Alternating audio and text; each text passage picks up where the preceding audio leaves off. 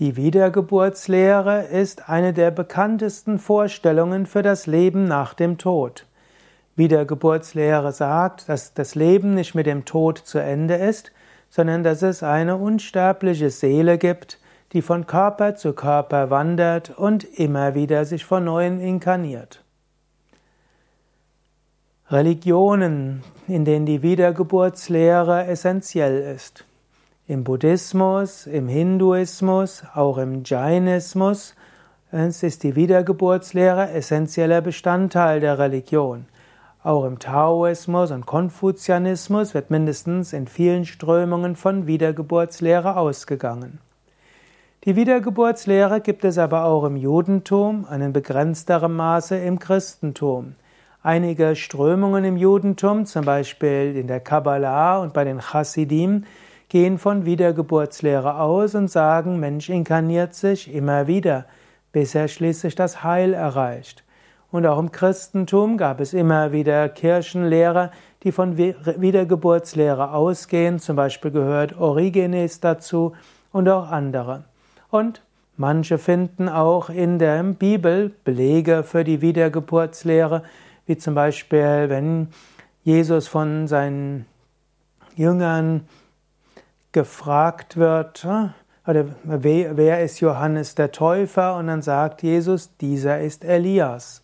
Und man kann es interpretieren, dass er die Wiedergeburt von Elias ist. Oder wenn Jesus gefragt wird, ob äh, das Leiden eines Kindes ist wegen seinen eigenen Verfehlungen oder der Verfehlungen der Verfehlungen seiner Eltern, dort geht hervor, dass die Jünger irgendwie gedacht haben müssen, dass das Kind in der Lage ist, Verfehlungen zu haben, das kann ja nur aus einem früheren Leben kommen.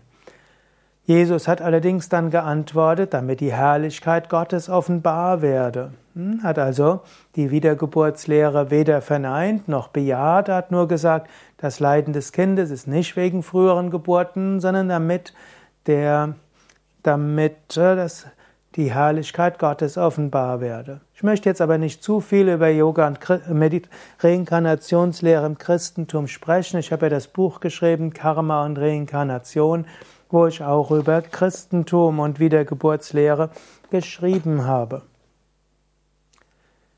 Wiedergeburtslehre als philosophisch vernünftige Lehre. In diesem Leben ist es ungerecht. Manche Menschen wachsen in reichen Regionen aus, auf, manche in solchen, wo Krieg ist oder wo viele Menschen Hungers leiden. Manche wachsen auf bei sehr freundlichen Eltern und andere wachsen auf, wo sie als Kind misshandelt und missbraucht werden. Das ist alles ungerecht. Die Wiedergeburtslehre kann letztlich Gerechtigkeit schaffen.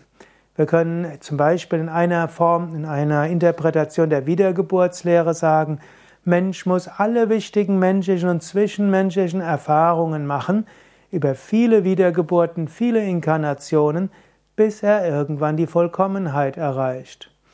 Die Wiedergeburtslehre gibt dem Leben einen Sinn.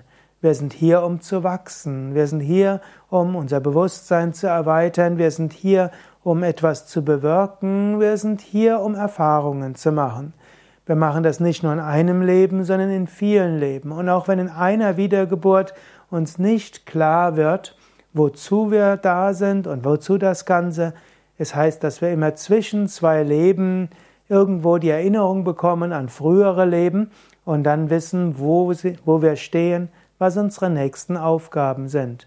Und irgendwann werden wir die Erleuchtung erlangen.